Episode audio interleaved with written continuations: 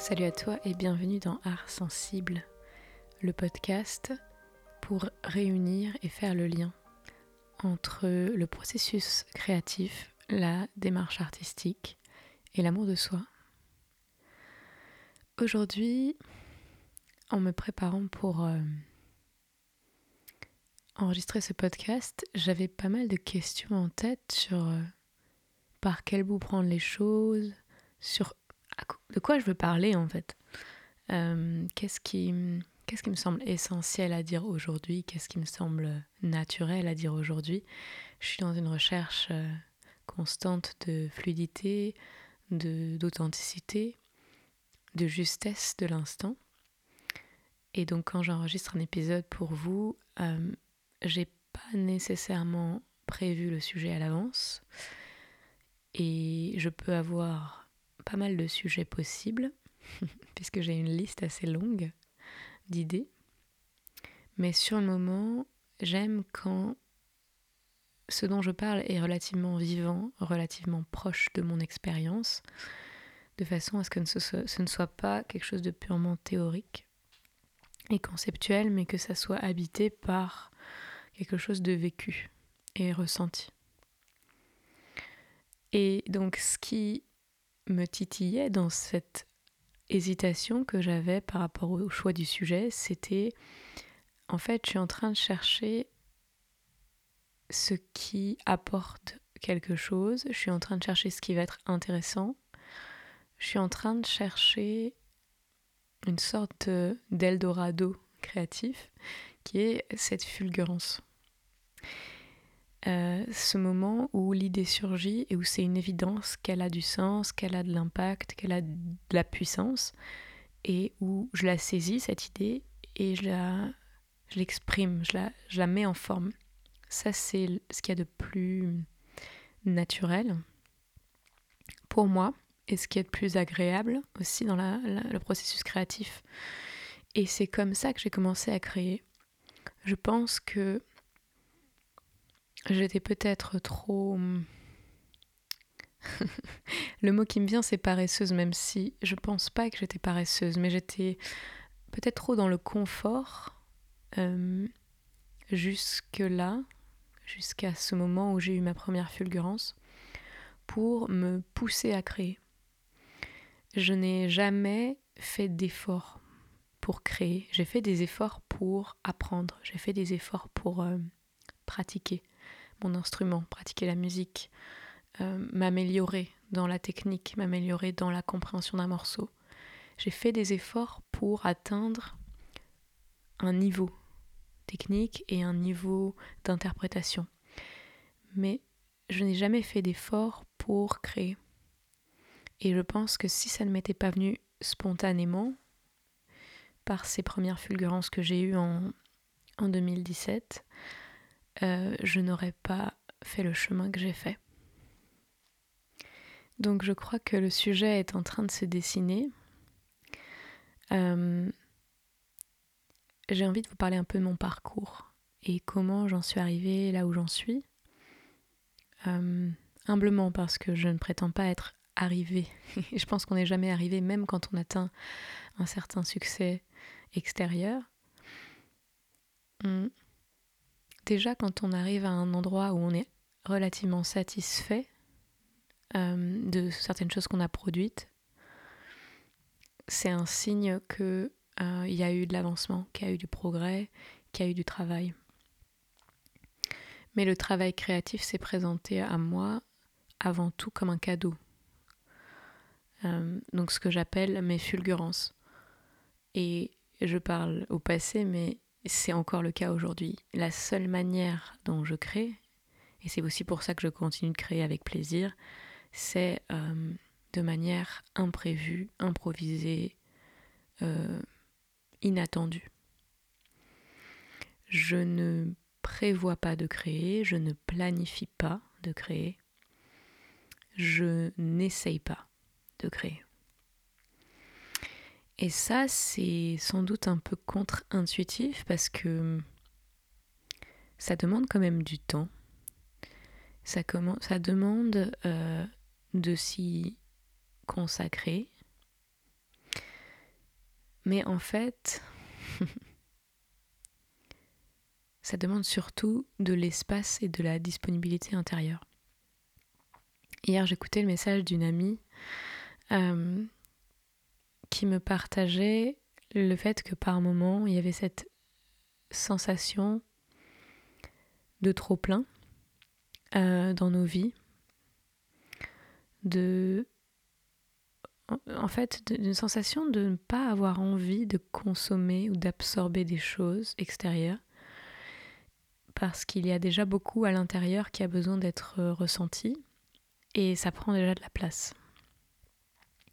Pour moi, la création, elle est venue dans ma vie au moment où j'avais accueilli et accepté ce fait qui était que mon monde intérieur recelait d'une richesse tout à fait singulière et que le fait de m'y connecter à un moment ou un autre me pousserait à extérioriser certains éléments de ce monde intérieur, certains mouvements de ce monde intérieur. Et que pour extérioriser, il y a un mouvement d'abord d'intériorisation et de, de se détacher peu à peu de l'extérieur et de des fonctionnements de l'extérieur et de d'explorer une liberté à l'intérieur de soi, une complicité, une intimité avec soi-même. Et je pense que ce qui m'a rendu disponible à ces premières fulgurances que j'ai eues en 2017, c'était d'une ma pratique de la pleine conscience, de la méditation, qui me permettait de cultiver un état de présence, d'écoute et d'observation.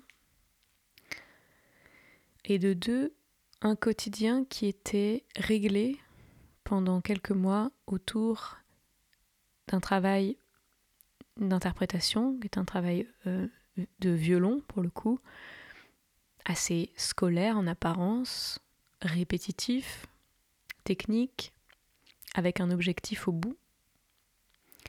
Mais la répétition, la routine, le fait d'être dans le même lieu chaque jour ou temps en temps d'aller prendre des cours, euh, m'a donné un cadre, une structure Hmm, je pense, assez sécurisante et qui m'a permis de, de m'ouvrir à des choses nouvelles. Et puis par la suite, ce cadre s'est complètement transformé, a complètement évolué et ça n'a pas du tout empêché que la créativité continue d'apparaître. Mais les, premiers temps euh, de ces fulgurances, c'était dans ce cadre-là. Et donc c'est arrivé comment? C'est arrivé, je crois que la première fulgurance, une des premières, c'était dans un tramway à Paris, euh, un poème, des mots que j'entends dans ma tête, euh, des rimes, un petit poème court, un haïku. J'avais un carnet sur moi, j'ai noté. J'ai eu la suite qui m'est venue après être sortie du tramway. Il pleuvait. Euh, comment vous dire, la complexité de il pleut j'ai des nouvelles paroles qui viennent, il faut que je les note sans que mon carnet soit mouillé par la pluie. C'était un peu euh, un dilemme cornélien. Est-ce que j'attends, est-ce que je, récite les mots dans ma tête jusqu'à arriver chez moi ou est-ce que je trouve un endroit pour m'abriter Je me souviens plus vraiment ce que j'ai fait. Mais ça, c'était les, premiers temps. Et après, c'était Ah, j'ai eu le poème, Peut-être j'en fais rien et peut-être. Et si j'essayais de le mettre en musique Ça a été la première forme que ça a pris. Et puis il y a eu peu à peu la découverte de mes capacités à improviser. Euh, et je ne saurais pas trop dater quand est-ce que j'ai découvert cette capacité. Parce qu'il y a eu des petits moments où j'ai pu m'amuser à le faire euh, au violon. Il y a eu des expériences de théâtre, d'improvisation théâtrale, que j'adorais, qui me faisaient vraiment euh, qui m'apportait beaucoup de plaisir. Et puis, euh, et puis peu à peu, quand j'ai commencé à chanter, quand j'ai commencé à faire du ukulélé pour m'accompagner au chant, j'ai fait des reprises. Euh, la première, c'était Hallelujah de Jeff Buckley. Et, puis, euh, de fil en aiguille, ça a été découvrir des accords, découvrir une manière de m'accompagner, imiter des accords de certaines chansons et, et créer des mélodies dessus. Ça a aussi été entendre des mélodies alors que je suis là à marcher dans la rue, j'entends une mélodie. J'entends une mélodie, parfois j'entends une mélodie avec des mots. Euh, un, bon exemple dont je me souviens assez bien, c'était en Colombie. Donc j'ai passé un an en Colombie en 2018. Donc c'était un an à peu près, pas tout à fait, mais on va dire un an euh, et quelques après mon, mes premières fulgurances, mes premières créations, qui étaient voilà très modestes et qui avaient, euh, qui étaient peu nombreuses. Et en Colombie, mes sources d'inspiration étaient euh, nombreuses. Le fait de d'être dans une autre culture, d'être immergée dans un autre monde, le fait de tomber amoureuse aussi, ce qui était quelque chose qui... Ça m'arrivait souvent, euh, de manière un peu superficielle, mais là, ça, ça m'était arrivé de manière un peu euh, intense, en réalité, et comme je l'avais peut-être jamais vécu. Et, et je me souviens que j'avais commencé à sortir avec, euh, avec ce partenaire et j'étais dans un doute parce que je devais repartir en France ou trouver un stage pour rester, mais mon visa expirait. Donc j'avais, je pense que c'était peut-être quelques semaines ou peut-être un mois avant mon départ euh, pour rentrer en France et je sentais que il y avait un risque que je perde cette relation du fait de la distance, du fait de l'incertitude, euh, du fait que c'était encore tout récent et que peut-être ça n'allait pas hum, résister à certains inconforts que peut créer la distance. Toujours est-il que euh, je marchais dans Bogota, la capitale de la Colombie, dans laquelle j'étudiais, et il pleuvait. Euh, il pleuvait légèrement. J'ai l'impression que la pluie a tendance à m'inspirer, je ne sais pas pourquoi. En tout cas, la, météo, le fait d'être en contact avec les éléments, ça a toujours été, euh, ça a toujours été quelque chose. Je ne sais pas trop pourquoi. Peut-être parce que ça se relie euh, aux émotions, le temps qui change. Et donc je marchais dans la ville et, et les paroles et la mélodie d'une chanson me sont venues. Et c'était Imagine la ville. C'était comment imagines-tu la ville sans la pluie de mes larmes pour te mouiller? Comment imagines-tu la ville sans mon sourire ensoleillé? Et après, voilà, je ne me souviens plus exactement si j'ai eu tout de suite ce refrain ou si j'ai eu d'abord le couplet et puis si j'ai complété par la suite. Mais euh, ça a été un des moments où les paroles et la mélodie sont arrivées ensemble avec une sensation d'évidence que cette chanson portait quelque chose en elle. Et j'ai confirmation par la suite en la chantant euh, là-bas, je l'ai chanté pas mal en, en Colombie, alors même que la plupart du temps les gens ne comprenaient pas les paroles, il y avait quelque chose qui passait. Et c'était aussi une période qui n'est pas totalement terminée, pendant laquelle j'explorais ma spiritualité et, je me connectais à, certaines choses invisibles. Et j'étais surprise de ce qui m'arrivait, de ces fulgurances qui atterrissaient, entre guillemets, à moi, sur moi, comment dire, qui, me, qui descendaient en moi. Mais il y avait quelque chose en moi qui analysait ça comme euh, quelque chose que je dois canaliser, entre guillemets, que je dois recevoir et extérioriser, peut-être juste pour me faire du bien, euh, pour me guérir, pour transmuter quelque chose, pour sublimer quelque chose, mais peut-être aussi pour que ça résonne chez d'autres personnes. Et à cette époque-là, j'avais aucune idée du fait que ce que je faisais pouvait avoir trouvé un écho chez les autres.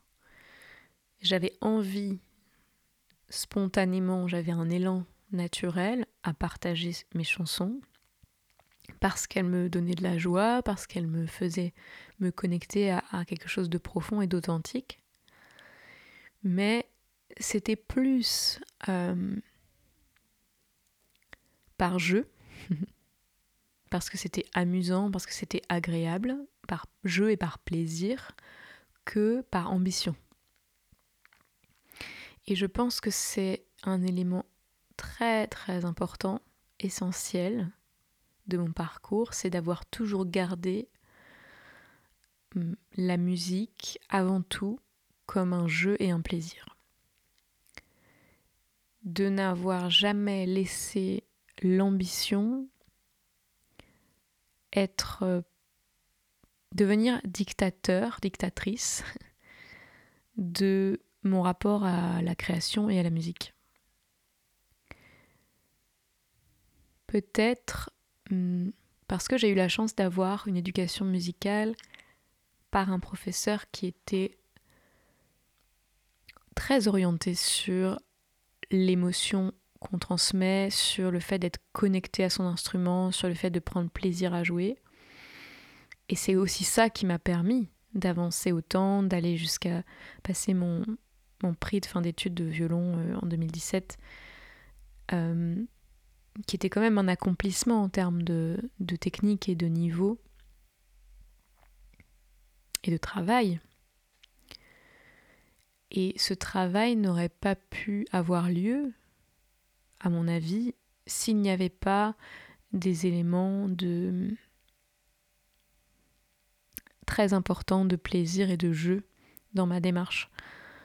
J'ai pu réussir d'autres choses dans ma vie sans y prendre autant de plaisir. Je pense à quand j'ai passé les concours d'école de commerce, quand j'avais. Euh, j'avais quel âge? 2014. J'avais 19 ans. Euh, mais il y avait toujours un élément de jeu, un élément de défi peut-être, et un élément de plaisir parce que j'ai appris beaucoup de choses très intéressantes. Je me suis beaucoup cultivée d'une manière assez intégré, c'est-à-dire que j'essayais, parfois imparfaitement, de pas seulement d'absorber des concepts, mais de les faire miens et de les mettre en rapport avec ce que moi j'observais. Ce qui ne veut pas dire que ma vision était euh, globale euh, ou objective. J'étais dans un certain milieu, mais j'avais cette envie de de faire mien les concepts, de ne pas me soumettre aux concepts et aux théories simplement parce qu'elles ont été un jour euh, énoncées par telle ou telle personne reconnue, mais de faire le lien entre ces théories et mon expérience vivante. Ce qui n'était pas toujours facile. Mais ça, j'ai un certain plaisir à le faire. J'ai un certain plaisir à analyser et à faire du lien au niveau des idées. Je ferme la parenthèse de mon histoire de classe prépa, mais je crois que dans ma réussite extérieure, il y a toujours eu un élément de plaisir et un élément de jeu. Et le jeu, ça peut être euh, le jeu vraiment pur de l'enfant qui, qui, de manière insouciante, euh, s'amuse, euh, expérimente, explore, est curieux. Et il y a aussi un élément de jeu qui peut être ce goût du, du pari, ce goût du défi, ce, goût du risque euh, qu'on prend bah, quand on passe un concours, on prend un risque, on fait un pari, on se met un peu en danger, on, on met ses cartes sur la table sans trop savoir si le contexte va nous être favorable, si l'instant va nous être favorable. Et d'une certaine façon, euh, cet état d'esprit-là, il est aussi très puissant pour créer parce que comme je vous disais, moi je fonctionne, je crée par fulgurance, donc je dois me rendre euh, ouverte à ce qui arrive à moi. Je ne peux pas être dans euh, une attitude contrôlante. Je ne peux pas forcer les choses. Je ne peux pas faire l'adulte qui a prévu ceci et qui force le résultat. Je dois rester enfant, dans une certaine mesure, bien sûr, parce qu'après, il y aura des tâches d'adulte qui vont permettre que le projet, ou que l'idée, elle, euh, soit vraiment aboutie et qu'elle puisse être partagée. Mais pendant le moment de création, je suis vraiment, vraiment pure dans mon, dans mon enfant intérieur, dans euh, ma joie de l'instant, dans le jeu, dans l'ouverture, dans le je ne sais pas. Et ça, euh, je pense que c'est s'il y a une chose à, cultiver en soi pour accéder à ces espaces un peu magique de fulgurance, de créativité qui tombe un peu du ciel, c'est bien, euh, c'est bien cette qualité-là, cette qualité du jeu, de l'ouverture à l'inconnu.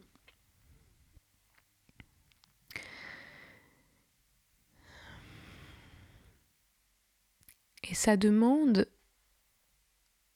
un certain courage et un certain esprit d'aventure parce que hmm, nos conditionnements sociaux et culturels ne nous poussent pas pour la plus, enfin, pour l'essentiel d'entre eux vers cet épanouissement singulier qui va avec l'esprit d'aventure. Il nous pousse au conformisme, il nous pousse à la reproduction de ce qui est considéré comme sûr, comme sécurisant, comme fiable, et il nous pousse à une stagnation, une rigidité, là où la création, elle est mouvement. Là où la création nous invite à un changement permanent, continuel, à une ouverture permanente, à une remise en question permanente. Et c'est là où je vais parler d'un sujet dont je reparlerai peut-être plus en détail dans un autre épisode parce qu'il est très important et je pourrais en parler de mille manières différentes, c'est hier soir j'étais avec une amie et, ça m'est venu comme ça. Euh, est-ce que je me conforte ou est-ce que je me confronte? Est-ce que dans mon attitude par rapport à moi-même et par rapport aux autres éventuellement, je veux maintenir quelque chose je veux protéger, préserver quelque chose, c'est ce qui pousse à chercher le confort, c'est cette protection, c'est cette euh, nécessité de survie, qui n'est pas à mépriser d'ailleurs, mais juste être conscient, est-ce que je suis là-dedans ou est-ce que je me confronte C'est-à-dire, je, je prends conscience du changement permanent qui me traverse, je la accepte, j'ouvre les yeux dessus et je ressens toute l'intensité que c'est d'être vivant. Je ressens toute l'intensité des oppositions entre les choses, de la séparation entre moi et les choses, entre moi et l'autre, entre mon regard biaisé et le regard biaisé du voisin. Donc est-ce que je me conforte ou est-ce que je me confronte? Et je pense que l'expérience première qui m'a permis alors évidemment, c'est pas une expérience qui permet, c'est une succession d'expériences, c'est une, euh, une évolution qui va qui va porter ses fruits à un moment, mais en tout cas l'expérience culminante qui m'a aidé à accueillir mes premières fulgurances, c'était une expérience où je me confrontais à moi-même. J'étais seule dans mon petit appartement parisien. Je faisais 6 heures de violon par jour, quelque chose que je n'avais jamais fait, de travailler autant, euh, puisque j'avais toujours maintenu le violon en parallèle de mes études de commerce. Et donc je travaillais, voilà, dans les périodes les plus sérieuses, je travaillais une heure par jour. Et donc de me confronter à cette solitude, de me confronter à mon instrument, de me confronter à mes limites aussi, puisque il y a des moments quand on travaille 6 heures par jour, on a l'impression de tourner en rond, on a l'impression de ne pas avancer, on a l'impression de ne pas être assez talentueux, ne pas être assez hum, efficace. Il y a énormément de choses qui peuvent se réveiller. Et je pense que pour tout travail, euh, on va dire un peu acharné, qui va vers un objectif, on est confronté à soi-même d'une certaine façon. Donc c'est aussi ça euh, qui m'a permis, je pense, d'ouvrir des portes euh, de réceptivité. Évidemment, c'était associé à une pratique de la méditation, donc je pense que ça, ça a fait une sorte de, bouillon de culture, de mélange en tout cas favorable.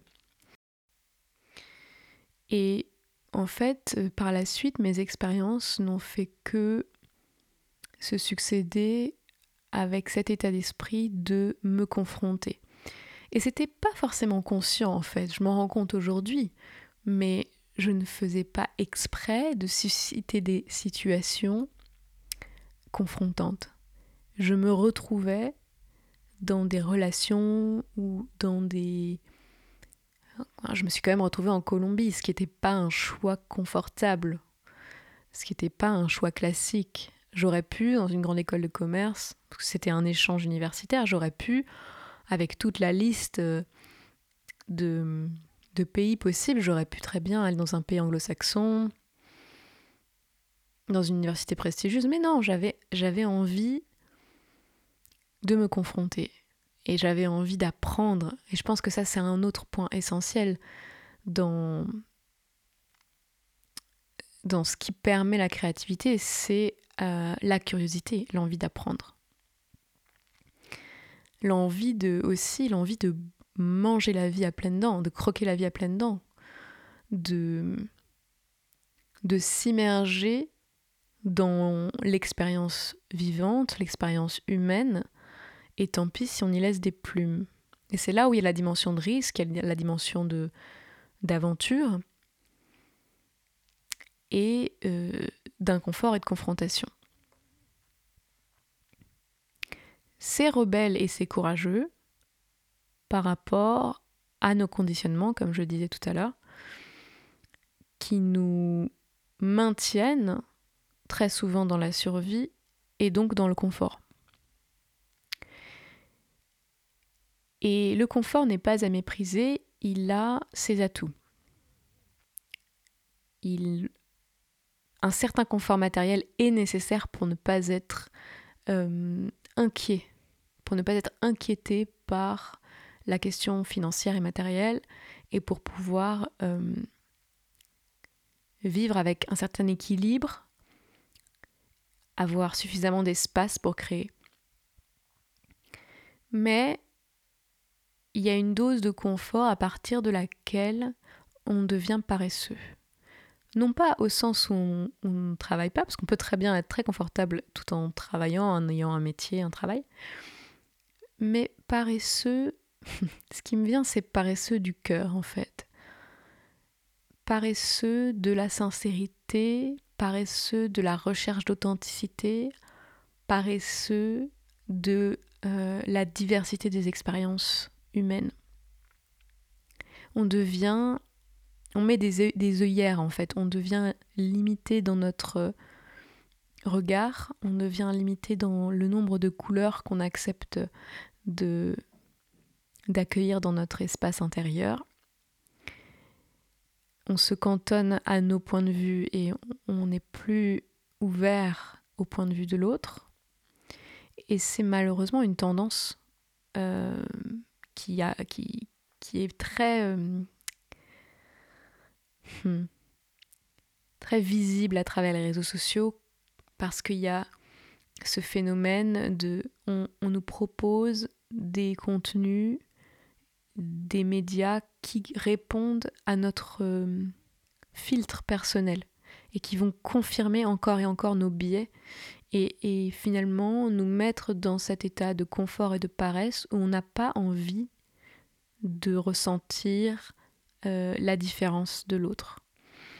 Euh, on est conforté littéralement, continuellement par des contenus qui nous plaisent, qui nous font plaisir, qui nous ressemblent, qui ressemblent à notre filtre conditionné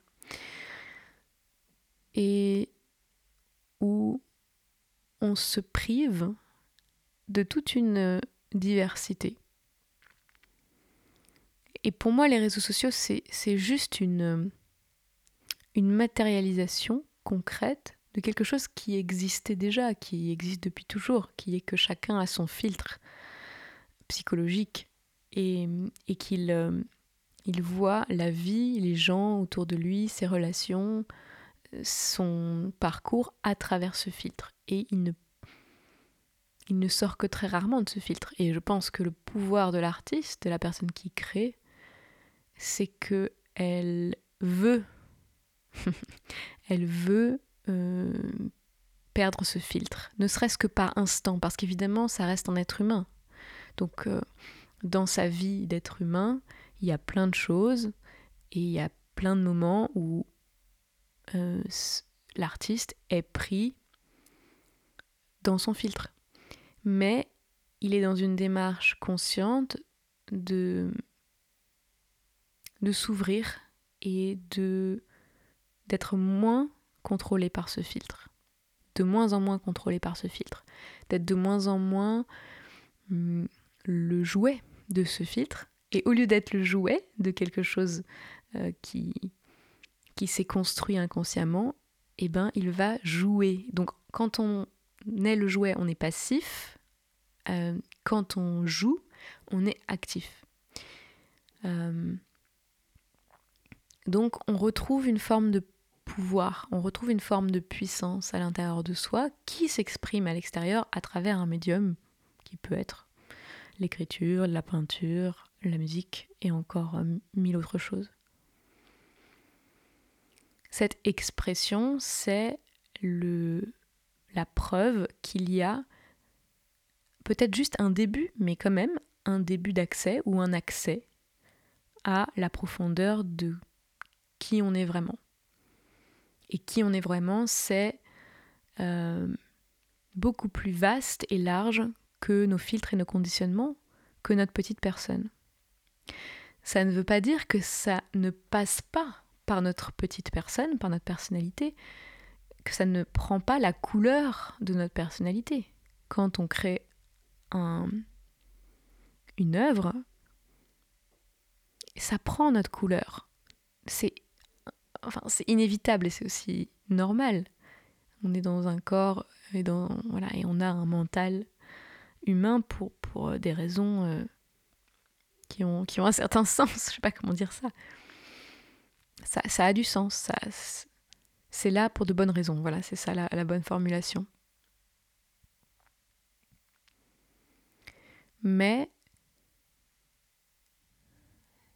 ça va toucher davantage les autres dans la mesure où il y a un vrai travail de remise en question de soi, de remise en question de ses croyances, de remise en question de ses préjugés, de remise en question de son filtre. Et cette remise en question, elle est inconfortable, elle est confrontante, elle est... Elle frotte, quoi. Il y a quelque chose qui frotte, quelque chose qui, qui se ressent. Et c'est à la fois désagréable et en même temps c'est très agréable parce que le fait de se confronter et le fait de sentir cette, ce truc un peu râpeux, ça fait percevoir qu'on existe. Et d'une manière qui est assez noble euh, et assez simple finalement. Ça fait sentir ah j'existe, je suis vivant. Et ça fait ça donne l'occasion de jouir de cette sensation d'exister et de vivre. Et dans cette jouissance, dans cette joie, dans ce bonheur auquel on s'abandonne quand on sent, quand on se sent exister, je pense que c'est une des sensations les plus fortes. Et c'est pour ça qu'on crée en fait. Une des, une des grandes raisons pour lesquelles on crée en premier lieu. Ensuite, évidemment, quand on se rend compte que ça touche des gens, euh, c'est aussi une joie de se dire je contribue, de se dire Il y a des gens qui sont impactés par ce que je fais. Mais en premier lieu, c'est waouh, j'existe. Quand je suis devant un public, que je chante des choses qui viennent de mon cœur et que, ça passe à travers l'espace, à travers euh, l'air entre nous, c'est une jouissance infinie. C'est j'existe pleinement. Et je suis vue et reconnue dans cette existence. Ça, c'est la deuxième étape qui peut aller dans des directions plus ou moins favorables à, un véritable épanouissement artistique, mais ça, on pourra en parler dans un autre épisode. Cette jouissance, elle est essentielle parce que c'est à partir de cette jouissance que le moteur créatif tourne. C'est à partir de cette jouissance qu'on a envie de partager, qu'on a envie d'extérioriser, qu'on a envie de donner en fait. On ne donne donc pas à partir d'un calcul mental, à partir d'un objectif, à partir de comment dire, d'une exigence de résultat, comme nous le propose la société capitaliste et, tout ce qui est productif, on crée à partir de cette jouissance qui primale, primaire, qui est animale presque. On part de, en fait de ce centre créatif, de ce centre sexuel qui, qui émane, dont émane une énergie, qui est là en permanence. Mais la question, c'est est-ce qu'on la laisse circuler? Est-ce qu'on l'autorise? Est-ce qu'on l'aime? Ou est-ce qu'on la, est-ce qu'on la retient? Est-ce qu'on la contient? Est-ce qu'on la maîtrise? Est-ce qu'on la, euh, est-ce qu'on a honte d'elle? Voilà. Et tout ça, euh, sont des éléments qui vont favoriser ou défavoriser une création organique, une création qui vient spontanément, une création qui vient en fulgurance. Donc encore une fois, ça pourra faire l'objet d'une autre discussion, la, question de... Mais j'avoue, j'ai un peu envie de creuser le sujet, je ne vais pas aller trop loin, je ne veux pas parler trop longtemps, mais vu qu'on parle de fulgurance, vu que je vous raconte mon parcours, Évidemment, j'aurais, je vous raconterai encore d'autres moments de mon parcours. Là, je vous ai parlé du tout début. J'ai quand même envie de creuser un peu cette histoire de l'énergie sexuelle et créative. C'est la même. C'est une énergie très puissante et que notre société utilise en même temps qu'elle hmm, utilise et exploite en même temps qu'elle nous pousse à avoir honte d'elle. C'est vraiment très vicieux comme mécanisme. C'est-à-dire que, bon, on parle de l'énergie sexuelle, elle porte la créativité, elle porte la sexualité, elle porte aussi la violence et la destruction. Elle porte tout ça en elle, cette énergie. C'est-à-dire, elle porte tous ses potentiels en elle. Il suffit de, sortir dans la rue, dans une ville, euh, pour être euh, envahi d'images qui suscitent le désir sexuel. Euh, des que ce soit des hommes ou des femmes d'ailleurs de plus en plus, c'est ça, ça, devient de plus en plus équilibré je trouve. Des affiches de personnes presque nues avec un corps qui est parfait selon la norme actuelle. Donc ça, notre désir sexuel, il est exploité au sens où il est réveillé par des, des, images. Et l'idée, c'est de nous vendre quelque chose. C'est je suis, mon désir est, est réveillé par une image, et après, je fais le lien consciemment ou pas, entre le désir que j'ai ressenti et des objets que je vois à l'extérieur que j'aimerais obtenir. Pour, pourquoi je veux obtenir des objets? Pourquoi je veux aller acheter ce soutien-gorge? ou aller acheter euh, que sais-je, ce sac à main Parce que je ressens ce désir, il a été activé en moi, et je cherche simplement à faire cesser l'impatience et à faire cesser la sensation de désir. C'est un phénomène très basique et très primaire. Il y a un désir, je veux le combler. Je fais en sorte de le combler. Pourquoi pas? C'est une manière d'y répondre, euh, de le combler. Et on peut le combler de manière capitaliste en consommant, tout comme on peut le combler de manière un peu plus, euh, un peu plus originale, euh, ou en consommant des choses qui sont culturelles. On, on peut l'assouvir de plein de manières. Mais euh, il y a une autre option qui est de le ressentir pleinement. Et pourquoi on ne s'autorise souvent pas à le ressentir pleinement et à, l'aimer et à le vivre dans notre corps et à, jouir de ce, de ce, désir, en fait à transformer le désir en plaisir, parce que nous avons hérité de beaucoup de honte en lien avec notre corps et le plaisir que nous apporte notre corps. Cet héritage vient notamment des religions monothéistes et de ce qu'elles ont implanté euh, comme, euh, comme culpabilité et comme honte autour de tout ce qui est charnel. Et en tout cas, ça crée euh, une sorte de...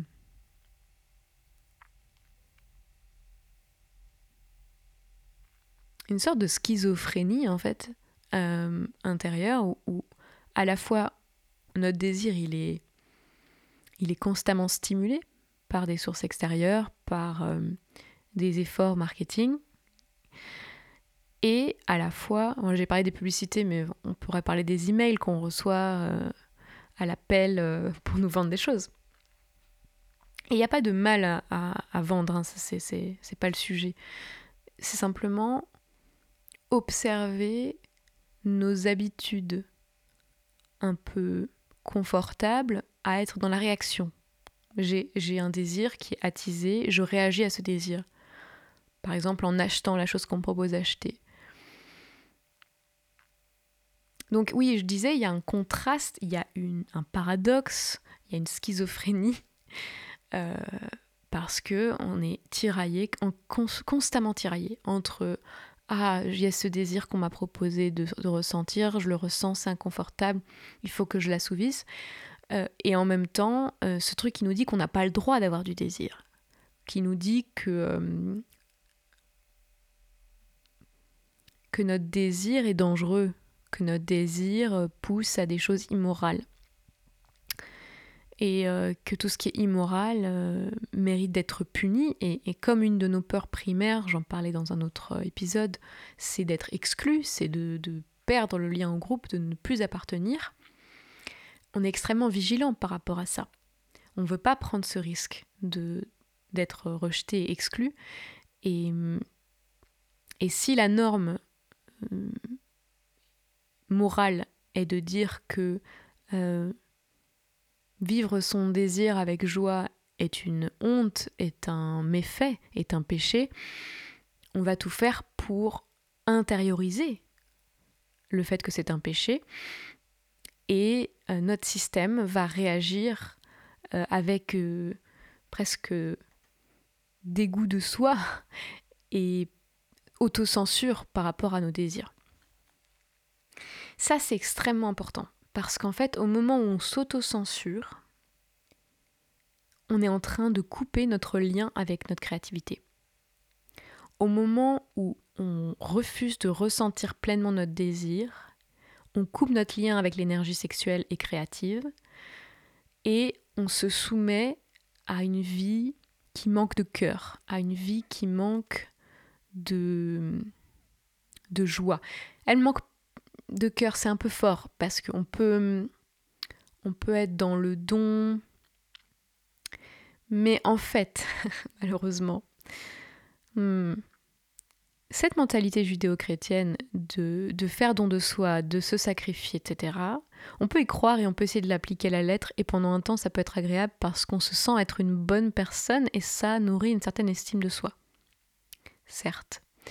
Sauf que le sacrifice continuel crée du ressentiment. C'est le cas beaucoup chez les femmes, parce que les femmes sont encouragées à être des bonnes personnes parce qu'on leur a dit que euh, depuis l'origine du monde, elles sont les pécheresses, elles sont la cause de la chute de l'humanité. Donc c'est quand même un poids un peu lourd à porter et on aimerait bien se racheter. en tout cas, c'est ce que notre inconscient nous, euh, nous intime de faire, c'est de nous racheter et de montrer, de prouver en permanence à quel point on est des bonnes personnes et non non en fait on n'est pas si coupable que ça et on est un peu coupable mais on fait de notre mieux et, et regardez regardez comme je suis parfaite. Bon. Ah, je sens que ce sujet me fait vibrer, me fait des frissons, donc je pense qu'il y a un truc important là. Euh, dans cette histoire d'autocensure, parce que l'expression, même ne serait-ce que vis-à-vis de soi-même, avoir conscience, faire un retour sur soi-même, avoir conscience de son désir, et faire un geste conscient de l'accueillir et de l'aimer, ça, ça a un pouvoir phénoménal. Et c'est pour ça, sans vouloir rentrer dans des histoires de complot, hein, mais, mais peut-être que c'est conscient, peut-être que c'est inconscient. Euh, les pouvoirs extérieurs, les pouvoirs qui régissent la société, n'ont pas intérêt du tout à ce que chaque individu récupère son pouvoir individuel à travers sa créativité. Donc, il cultive cette confusion, il cultive ce paradoxe entre attiser le désir et le blâmer et le réprimer. Il cultive l'idée de la vertu, l'idée d'être une bonne personne, l'idée d'être un bon citoyen. Voilà. Ces pouvoirs extérieurs vont donner des discours de ce type-là qui vont ensemencer nos esprits ou confirmer, conforter, encore une fois, des choses qui sont déjà là euh, sous-jacentes et nous empêcher d'arroser la graine en nous qui pourrait bénéficier de ce désir et le mettre à profit pour créer. Comme je le disais tout à l'heure, le désir crée plusieurs potentiels. Donc il y a la création, la sexualité, donc la reproduction. Pas seulement, hein, parce qu'aujourd'hui on est à une époque où c'est pas parce qu'on a une sexualité qu'on se reproduit, mais en tout cas à, la base c'est cette énergie de, reproduction et donc de création. D'ailleurs le mot reproduction je trouve n'est pas juste, parce qu'on reproduit pas, on, crée. C'est toujours un être nouveau hein, quand on a un enfant. Bref, je ferme la parenthèse. Euh, autre potentiel de l'énergie sexuelle, la destruction et la violence. Il n'y a pas besoin d'une énorme recherche ou d'une énorme réflexion pour constater que dans le monde, il y a énormément de destruction et de violence. Il y en a toujours eu il y a toujours eu de la, de la violence dans le monde animal pour des raisons de survie et des raisons de nécessité. Mais c'était une violence, on va dire, assez raisonnable, dans une dimension qui... Hmm. Bon, c'est discutable.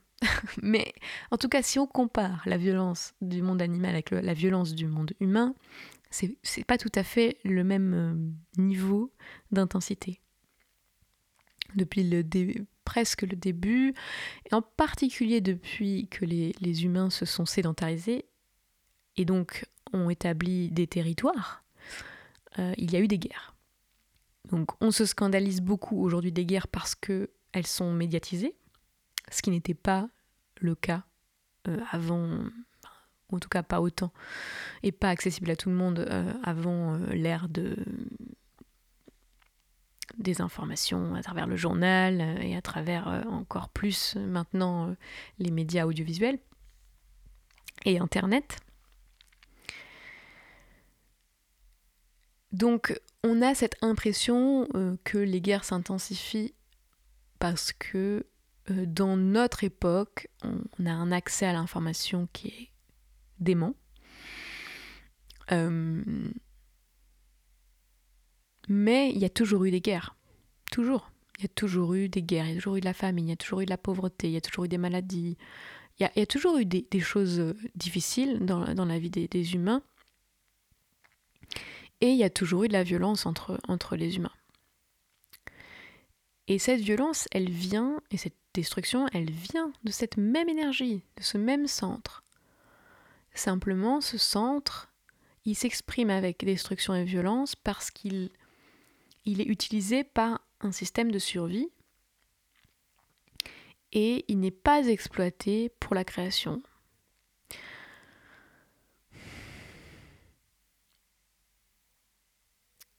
Et je suis, je sais plus qui dit ça? Euh, j'ai un trou. Il y a quelqu'un qui dit. Je pense que c'est Elizabeth Gilbert, la, celle qui a écrit Comme par magie, Big Magic, euh, le livre sur la créativité, et qui a aussi écrit Each Pray Love, euh, Mange, Prie, Aime. Je crois que c'est elle qui dit ça, mais c'est sûrement pas la première. Elle dit quand on n'est pas activement en train de créer, on détruit.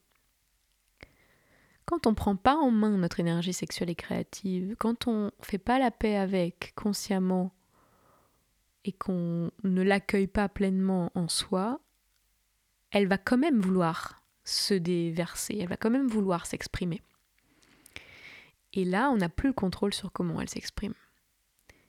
Et il y a beaucoup de chances pour que si on ne fait pas un effort conscient, ou si on ne fait pas un chemin, euh, peut-être par euh, euh, occasion que donne la vie, ou si on ne fait pas un chemin vers soi, cette, énergie, elle va se déverser à travers la destruction et la violence, qui peuvent être sous des formes plus ou moins acceptées par la société. C'est-à-dire que ce qui va être très hum, décrié, dévalorisé, c'est les guerres, c'est la violence physique, c'est la violence avec les armes, c'est le fait de tuer, le fait de, torturer, enfin toutes ces choses-là vont, parce qu'elles sont choquantes, parce qu'elles font extrêmement peur, parce qu'elles nous relient à, la mort, sont euh, condamnées. Parce qu'elles elles sont. Elles mettent en péril de manière directe euh, notre vie, notre survie, même notre espèce dans une certaine mesure. Mais il y a plein de types de violences euh, qui ne sont pas Hum, considérés comme des crimes et qui, bon, même si peu à peu, maintenant il y a du vocabulaire qui, qui commence à se créer, euh, autour du harcèlement par exemple, il y a des, types de violences extrêmement variées qui peuvent être euh, en apparence petites et quand même euh, créer beaucoup de souffrance et de traumatisme. Donc mon invitation, après toutes ces paroles qui me sont venues, ce matin. Mon invitation, c'est demandez-vous honnêtement quel est votre rapport au désir. Est-ce que vous jouissez de votre désir? Est-ce que vous le transformez en plaisir intérieurement? Est-ce que vous êtes mal à l'aise avec votre désir? Est-ce que vous le jugez? Il n'y a pas de problème en fait avec tout ça. Hein. Juste observez soyez honnête avec vous-même. Euh, c'est pas parce que je suis créative que j'ai plus aucun problème, que j'ai plus aucun, aucune ambivalence, etc. Quand je vous parle, c'est, c'est pas d'un, d'un piédestal euh, supérieur. Regardez, observez honnêtement. Quel est votre rapport à votre désir? Est-ce que euh, vous êtes addict à certaines pratiques de consommation?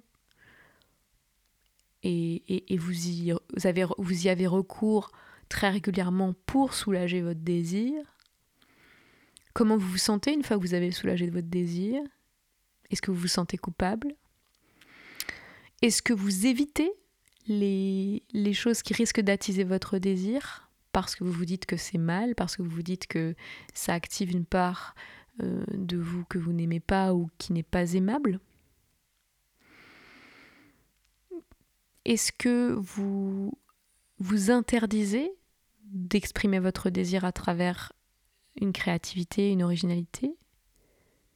Est-ce que vous exprimez votre désir en rabaissant les autres, en critiquant Comment vous l'exprimez? Sachant qu'on peut très bien l'exprimer de plein de manières différentes. On peut très bien faire un peu de tout. Donc il n'y a pas euh, la bonne personne. Voilà, on va éviter de retomber dans l'histoire de la vertu. Hein. Il n'y a pas la bonne personne qui. Ça, c'est un mythe. Hein. La bonne personne qui n'exprime son désir que à travers la création et la mauvaise personne qui n'exprime son désir que à travers la destruction et la violence. Euh, ce seraient des extrêmes qui n'existent pas en fait. On a tous euh, ces différents potentiels et on les utilise tous, mais à plus ou moins grande dose. La créativité, on l'utilise tous, mais de manière parfois tellement petite et subtile et fine qu'on ne le voit même pas. Euh, ne serait-ce que quand on est en, conversation, ben, comme on improvise, on est créatif. Après, on l'est avec euh, plus ou moins de pourcentage parce qu'on on peut répéter un peu toujours les mêmes euh, stratégies de conversation et instaurer seulement peut-être 1% ou 5% de, de nouvelles choses. Mais c'est quand même une façon d'être créatif. Donc vous voyez, il y a euh, en nous tous ces potentiels. Le potentiel pour la création, le potentiel pour euh, le fait de simplement jouir de son désir sans, nécessairement chercher à créer, même si en réalité, je, vous dis la vérité, quand vous commencez à vraiment jouir de votre désir, à vraiment prendre plaisir à, à ce désir, vous créez, c'est automatique. Ça prend une forme, ou plusieurs, mais voilà je sens que ça c'est important. Je le répète parce que vraiment c'est important. Et, s'il y a un premier pas à faire, bon voilà, un deuxième pas. Le premier pas c'est honnêteté envers vous-même, faire le point. Où, où est-ce que j'en suis? Qu'est-ce que je fais concrètement en lien avec mon désir? Comment je suis en rapport avec mon désir? Deuxième pas, est-ce que je peux faire l'expérimentation, l'expérience, un peu comme un enfant curieux Est-ce que je peux jouer à ressentir mon désir pleinement. La prochaine fois que je ressens du désir et que mon premier réflexe serait de le bloquer ou de le satisfaire tout de suite, est-ce que je peux me poser, m'arrêter et respirer à travers ce, désir? Et faites l'expérience et donnez-moi donnez des, des nouvelles de ça, parce que mon expérience à moi, c'est que quand je m'arrête pour ressentir pleinement ce désir qui me traverse, je suis inspirée. C'est pas forcément immédiat, c'est pas forcément facile à repérer parce que parfois l'inspiration ça va être ah tiens, euh, euh, appeler quelqu'un. Est-ce que c'est créatif? Je sais pas. Mais peut-être que j'aurais pas eu cette idée-là si je m'étais pas posée. Et quand je dis se poser, c'est vraiment prendre le temps. C'est pas euh, je me pose deux secondes, je ressens mon désir et je réponds encore une fois, je, réagis encore une fois à, à une impulsion. C'est pas j'appelle quelqu'un parce que j'ai une impulsion liée à mon désir. C'est pas pareil. Mais en tout cas, observez, faites cette expérience et vous allez voir que la première fois qu'on fait cette expérience, il y a beaucoup d'inconfort qui remonte parce qu'il y a toutes ces injonctions à réagir au désir de telle ou telle manière, soit en euh, le comblant, soit en le niant, soit en le dénigrant, euh, en le rejetant. Et donc ça, ça fait rencontrer des espaces de soi qui sont très violents envers nous-mêmes souvent, qui nous rejettent en fait, qui rejettent qui on est, qui rejettent notre essence créative, et ça fait apparaître des schémas qu'on a répétés, répétés, répétés pendant toute notre vie parce que ça nous maintenait en sécurité. Et voir ça, être suffisamment humble et honnête pour voir ça sans se blâmer ou se dire que notre vie est horrible, c'est pas facile. C'est un exercice. C'est pour ça que je vous propose l'exercice avec autant de curiosité et de douceur possible envers vous-même. Et voilà, vous pouvez le faire 5 minutes, 10 minutes, 15 minutes, et voir ce qui se passe. Vous pouvez le faire dans les transports, vous pouvez le faire sur le moment quand vous avez quelque chose qui vous qui attise votre désir, qui vous déclenche à ce niveau-là. Je suis très curieuse de, ce que ça peut vous apporter, donc n'hésitez pas à, m'en parler, à me faire des retours sur cet exercice. Euh, vous pouvez m'écrire par mail. C'est euh, Ilia Music, I-L-Y-A-M-U-S-I-C, proton, comme un proton, .me. Je mettrai tout ça dans la. Comment on appelle ça Dans la description. je ne suis pas une influenceuse. Euh, je ne suis pas. je ne suis pas une influenceuse et je ne suis pas Instagrammable. Mais euh, j'essaie de vous apporter des choses avec ce que, j'ai compris de, ma, de mon humble expérience. Donc oui, je serais vraiment heureuse d'avoir vos retours. Euh, que ce soit par mail, sur Instagram, vous pouvez m'écrire aussi. Peut-être que je ferai, euh, d'ailleurs ça m'inspire, peut-être que je ferai une petite vidéo rappel de cet exercice euh, que je publierai sur les réseaux et voir un peu si s'il y a des retours par ce biais-là. En fait, je suis en train de commencer à. je suis en train de finir l'épisode là, doucement. je vous remercie beaucoup d'avoir eu la curiosité, la patience, l'écoute, l'ouverture d'écouter cet épisode qui a été multiple. On a parlé des fulgurances, de mon parcours euh, créatif, du début de mon parcours créatif. On a beaucoup parlé de l'énergie créative et sexuelle et de de comment euh, la raviver, hein. ça c'était un peu la dernière partie. Et on a beaucoup parlé aussi du confort et de l'inconfort, de, de la confrontation et d'à quel point c'est important. On a parlé du jeu, je fais un peu un bilan, on a parlé du fait de jouer, d'être enfant, d'être curieux. Tout ça, ce sont des thèmes qui vont revenir encore et encore et encore. Euh, le jeu, justement, dans ce podcast, c'est de, de vous offrir une boîte à outils toujours plus claire, toujours plus vivante, euh, et de vous faire des retours à partir de mon expérience vivante pour vous inspirer, pour vous pousser à faire cette recherche, qui en réalité n'est pas vraiment une recherche de créativité tant que ça, qui en réalité est une recherche euh, de ce que c'est d'être humain, de ce que c'est d'être vivant, c'est aussi pour ça que ça s'appelle Art Sensible. C'est pas juste un podcast sur l'art ou sur la créativité, c'est aussi un podcast sur ce que c'est que de ressentir.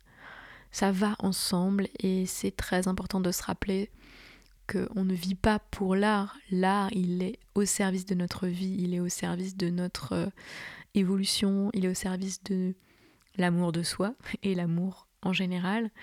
Et c'est important de se le rappeler. C'est pas un but en soi, en fait, de créer. Euh, c'est ça l'est, mais ça ne l'est pas. Voilà, j'aime beaucoup terminer comme ça sur un paradoxe. C'est histoire de vous déranger un peu les neurones.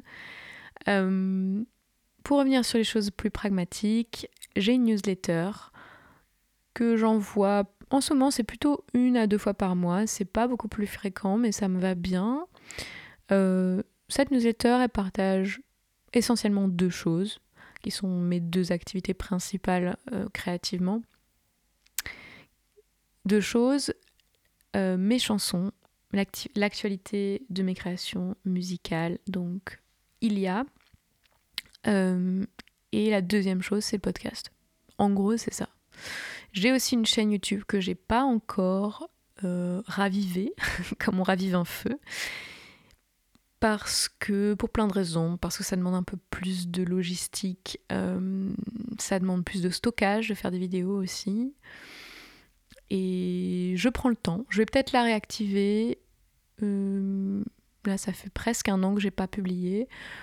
Peut-être, peut-être pas, peut-être plus tard. Donc, c'est pas encore vraiment décidé. Mais en tout cas, pour l'essentiel, cette newsletter, elle partage les actualités et à chaque fois quand même j'écris un texte parce que j'aime beaucoup écrire et ça ça me fait plaisir de vous partager un peu mes réflexions du moment, où j'en suis, qu'est-ce que je traverse. Ça donne un peu mes actualités à moi, on va dire au niveau plus personnel, mais en réalité c'est toujours une manière euh, de mener une réflexion constructive, un peu philosophique, un peu artistique. Donc donc c'est joyeux aussi n'y ait pas juste des nouvelles, des actualités, qu'il y ait aussi un, un petit texte à lire pour s'inspirer. Voilà. Et eh ben, je vous dis à très bientôt. Je vous remercie beaucoup d'avoir écouté. C'est un épisode assez dynamique, je sens. Je parle assez vite. Souvent, je suis plus calme et lente dans les épisodes que j'enregistre. Mais aujourd'hui, c'était l'énergie du moment et, j'ai ressenti beaucoup, beaucoup de plaisir à vous partager tout ça. N'oubliez pas de me suivre sur Instagram, sur YouTube pour les chansons. Euh, abonnez-vous à la newsletter. Rendez ce podcast euh, connu. Donc comment vous faites ça? Vous vous abonnez, première chose, sur la plateforme sur laquelle vous écoutez. Vous mettez une évaluation et vous partagez un ou plusieurs épisodes à des personnes de votre entourage. Et ça fera progressivement bouger euh, ce podcast. Vous pouvez aussi partager sur vos réseaux sociaux. Ça peut encore faire euh, plus, de, plus de bruit. Donc euh, profitons-en, profitons que c'est des sujets, ce sont des sujets pertinents, intéressants, enrichissants et, et qu'on a envie de, de transmettre et de diffuser plus largement. À très bientôt.